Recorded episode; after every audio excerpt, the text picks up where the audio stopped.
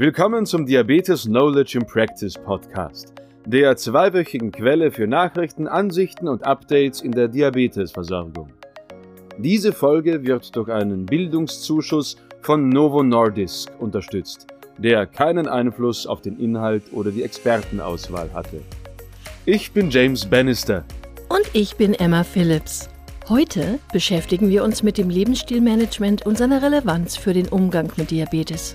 Zuerst betrachten wir, was sowohl die ISC als auch die IASD ADA-Leitlinien zum Lebensstil für Diabetiker empfehlen, bevor wir ein Experteninterview mit Professor Navid Zattar führen.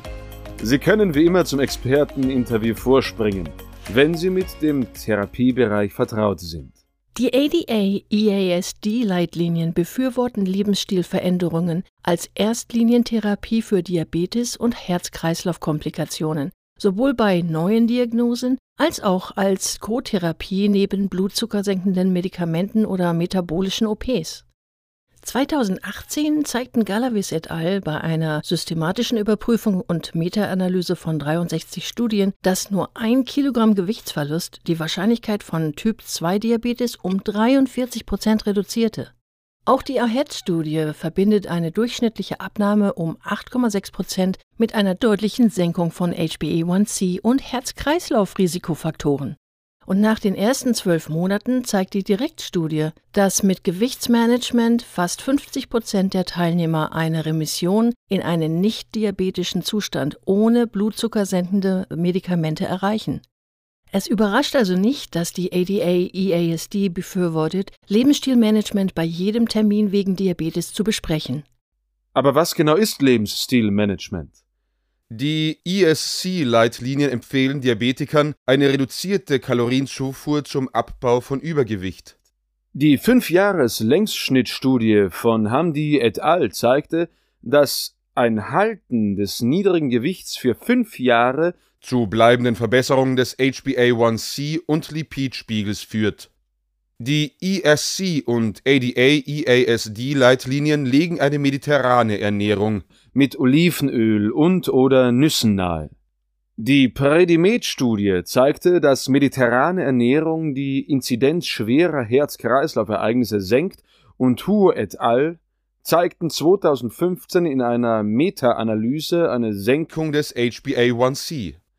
Doch die ESC und die ADA-EASD-Leitlinien stimmen überein, dass es keine einzige Diät gibt, die für jeden Diabetiker optimal ist. Die Ernährung sollte auf den aktuellen individuellen Essgewohnheiten basieren, um gesunde Gewohnheiten zu erkennen, die machbar und nachhaltig sind. Im Bereich der Hauptnährstoffe bleibt laut ESC die Rolle der kohlenhydratarmen Ernährung für Diabetiker unklar. Tatsächlich ergab die Meta-Analyse von Snorgard et al., dass beim Vergleich von kohlenhydratreicher und kohlenhydratarmer Ernährung die blutzuckersenkende Wirkung nach einem Jahr ähnlich war und Gewicht oder Cholesterinspiegel nicht deutlich beeinflusst wurden. Umstritten ist auch die ideale Menge an Nahrungsfett für Diabetiker. Laut ESC sollen Diabetiker jedoch die Empfehlungen für die Allgemeinheit hinsichtlich gesättigter Fettsäuren und Cholesterinaufnahme befolgen und Transfette vermeiden. Die ESC gibt an, dass es keine Indikation gibt, um die Proteinaufnahme für Diabetiker anzupassen. Nur bei vorliegender Nierenerkrankung wird weniger Protein empfohlen. Wie bei jeder gesunden Ernährung werden Gemüse, Hülsenfrüchte, Obst und Vollkornprodukte für Diabetiker empfohlen. Es sollten keine zusätzlichen Vitaminpräparate nötig sein. Zum Thema Flüssigkeitsaufnahme zeigte eine Meta-Analyse von 18 Beobachtungsstudien von Huxley et al dass Kaffee oder Tee das Diabetesrisiko wohl senken. 2018 zeigten Wood et al. in einer Meta-Analyse, dass niedriger Alkoholkonsum von unter 100 Gramm die Woche das MI-Risiko senkte. Noch ist unklar, ob niedrige Werte im Vergleich zu Null Alkohol von Vorteil sind. Daher rät der ISC davon ab, vom moderaten Alkoholkonsum als Schutz vor Herz-Kreislauf-Erkrankungen zu fördern.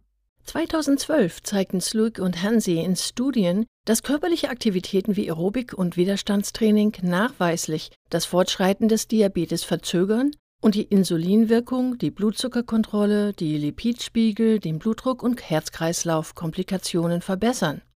Die ESC empfiehlt mindestens 150 Minuten moderate bis kräftige körperliche Aktivität pro Woche, um Diabetes zu verhindern und zu kontrollieren. Die ADA-EASD-Leitlinien stimmen überein, dass angeleitete Bewegung sich besser auswirken kann als Beratung allein und dass Ernährungsumstellung und Bewegung Hyperglykämie und kardiovaskuläre Risikofaktoren gemeinsam besser senken als allein. Bestimmte Gruppen wie Schwangere, Herz-Kreislauf-Erkrankte, Nephropathie und Neuropathie sollten gesondert betrachtet werden. Schließlich sollten alle Diabetiker und Risikopatienten das Rauchen mittels strukturierter Beratung einstellen, da ist das Risiko von Diabetes und Herz-Kreislauf-Ereignissen erhöht. Falls erforderlich, sollte Arzneimitteltherapie erwogen werden. Beide Leitlinien erkennen an, dass es noch Evidenzlücken beim Lebensstilmanagement von Diabetikern gibt und dass stärker zu erforschen ist, wie die Behandlung individualisierbar ist. Anhand der aktuellen Erkenntnisse werden jedoch kurz gesagt reduzierte Kalorienzufuhr, körperliche Aktivität und ein Rauchverzicht als Grundaspekte der Diabetesversorgung empfohlen. Aber wie können wir Patienten motivieren, diese Lebensstiländerungen vorzunehmen und einzuhalten? Professor Navid Sattar steht uns heute mit Rat und Tat zur Seite. Vielen Dank für Ihren Besuch, Professor Sattar. Eine Erstdiagnose mit Diabetes kann ein Schock sein. Wie gehen Sie das Thema Lebensstil an? Neben allem anderen, was beim ersten Termin zu besprechen ist? Geht es eher um kleine, überschaubare, schrittweise Veränderungen oder ist dies eine Chance für große Lebensstiländerungen? Wie Sie schon sagen, viele Patienten mit einer neuen Diabetesdiagnose sind geschockt. Ich denke, die Bedeutung des Lebensstils wurde heruntergespielt. Früher hieß es, wir geben vor, Patienten eine Diät anzuordnen und Patienten geben vor, sie zu befolgen. Das war Realität. Die Beweislage hat sich jetzt stark verbessert und wir wissen erstens, dass die meisten gern bereit sind, über ihr Gewicht zu sprechen. Dafür gibt es eine Evidenzgrundlage. Zweitens kennen wir bestimmte Methoden, um Menschen bei der Gewichtsabnahme in kleinem oder großem Umfang zu helfen. Für die Zukunft müssen wir diese Beweise in einem Optionsmenü zusammenfassen. Einige Patienten möchten oder können vielleicht keine großen Änderungen vornehmen. Sie können aber vielleicht kleine, nachhaltige Änderungen durchführen, zum Beispiel zuckerhaltige Getränke weglassen und zu Wasser- oder Diätgetränken wechseln. Oder man kann den Alkoholkonsum senken und zu alkoholfreien Getränken wechseln. Oder man kann weniger Süßes essen und dies durch etwas mehr Obst und Gemüse ersetzen. Wir brauchen diese kleinen Veränderungen, um Menschen zum Nachdenken zu bewegen und ihnen das Vertrauen zu geben, einige Veränderungen zu versuchen. Der Gaumen muss sich etwas umgewöhnen, weshalb die Veränderungen etwas Zeit brauchen. Irgendwann genießen sie aber Mahlzeiten, die gesünder zusammengesetzt sind und tun dies nachhaltig. Das ist der springende Punkt. Manche Menschen brauchen eine Reihe kleiner nachhaltiger Veränderungen, andere wollen lieber versuchen, viel abzunehmen, um keine Diabetiker mehr zu sein.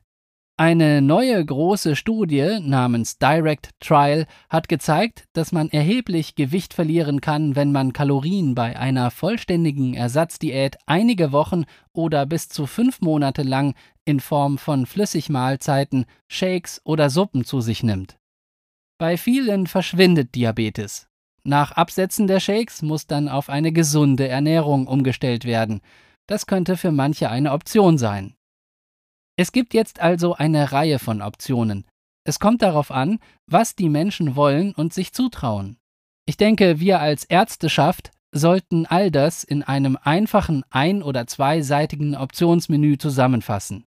Wir müssen unsere Kollegen aufklären, wie man Patienten Selbstvertrauen geben kann, sich diese Dinge zuzutrauen, anstatt sich über das Scheitern zu sorgen. Die Leute müssen darauf vertrauen, dass wir ihnen nicht das Leben erschweren, dass sie es einfach versuchen und loslegen können. Wie sieht es aus, wenn jemand schon länger die Diabetes-Diagnose hat, aber das Lebensstilmanagement anscheinend nicht ernst nimmt? Wie motivieren und fördern Sie die Umstellung? Das finde ich schwieriger. Wer schon mehrere Jahre Diabetiker ist, nimmt in der Regel eine Reihe von Medikamenten und kann andere Begleiterkrankungen haben, die alles schwieriger machen. Ich denke trotz allem, dass es möglich ist, den Menschen zu helfen. Vor 10 bis 20 Jahren hatten wir sicher noch nicht die Evidenzgrundlage dafür, wie man Menschen helfen kann. Kommen wir zum Konzept der kleinen Änderungen zurück. Man muss den Leuten auf nicht herablassende Weise begreiflich machen, dass schon einige kleine Änderungen hilfreich sind. Ein weiteres Beispiel wäre, dass man nur ballaststoffreiches Brot oder Müsli essen sollte. Diese Änderungen benötigen etwas Zeit, aber man kann sie einbetten und genauso wie die jetzige Ernährung genießen. Das finde ich wichtig. Wenn Menschen motiviert sind, gibt es auch die Option. Wir wissen jetzt, dass nur ein Diätplan nicht hilfreich ist. Was wirklich hilft, ist zum Beispiel eine Überweisung an die Weight Watchers, was in Großbritannien teils finanziert wird. Den Patienten wird ein Besuch bei den Weight Watchers angeboten, um die Lebensstil- und Ernährungsänderungen anzukurbeln. Wir wissen aus Studien, dass das manchen Menschen wirklich hilft. Es geht also wieder um eine Reihe von Optionen und darum, diese Belege jedem Einzelnen näher zu bringen.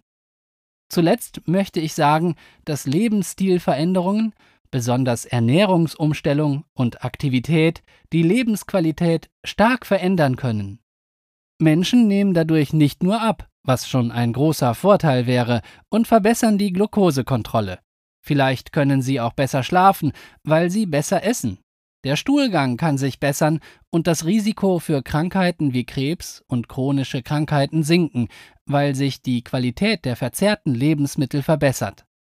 Auch hier ist das Schlüsselkonzept, dass manche Menschen keine schnellen, umfassenden Änderungen vornehmen, weil viele das nicht durchhalten.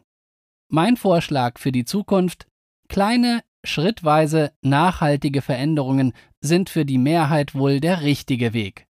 Man muss ihnen das Selbstvertrauen geben, dass sie mit etwas Zeit und Beharrlichkeit bald hochwertigere Lebensmittel wie Salat, Obst, Gemüse auf eine Art genießen, die sie sich früher nie vorgestellt hätten.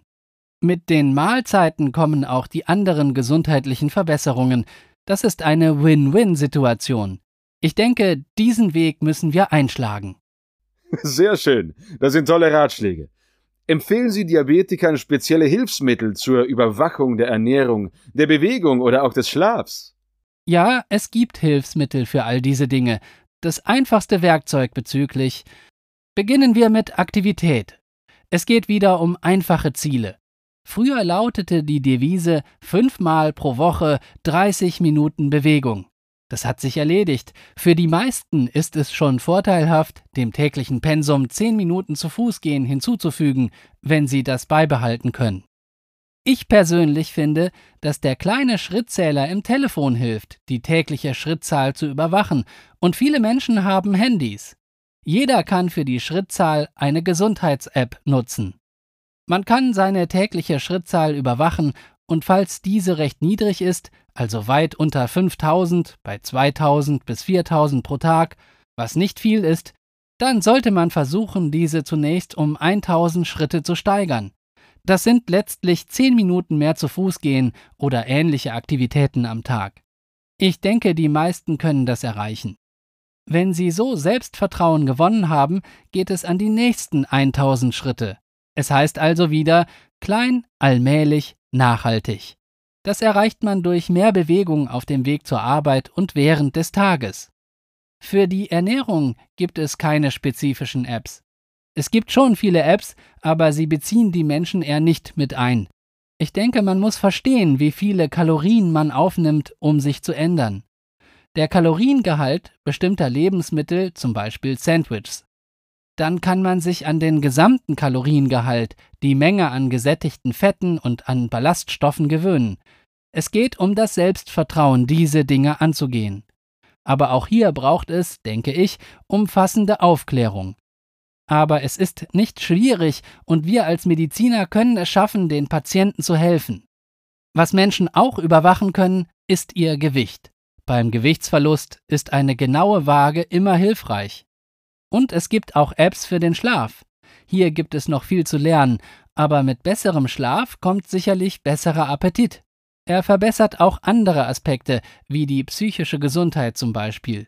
Beim Thema Schlaf braucht es eine ganze Forschungsagenda, um die Schlafqualität zu verbessern. Damit verbunden sind eine bessere Ernährung und bessere Aktivität. Es greift alles ineinander.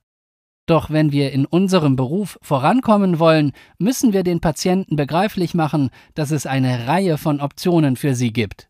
Vielleicht versuchen sie nur einige davon nachhaltig durchzuhalten, was sie ermutigt, dran zu bleiben und sich keine Sorgen über ein Scheitern zu machen. Wir müssen Empathie haben mit den Patienten und sie, wie gesagt, auf sehr unterstützende Weise ermutigen, dran zu bleiben. Ich denke, das schaffen wir. Ich bin optimistisch, dass wir sehr viel besser darin werden, Menschen bei der Lebensstilverbesserung zu helfen. Das wird sich in den nächsten zehn Jahren auch in Leitlinien niederschlagen. Damit sind wir heute am Ende. Zusammenfassung.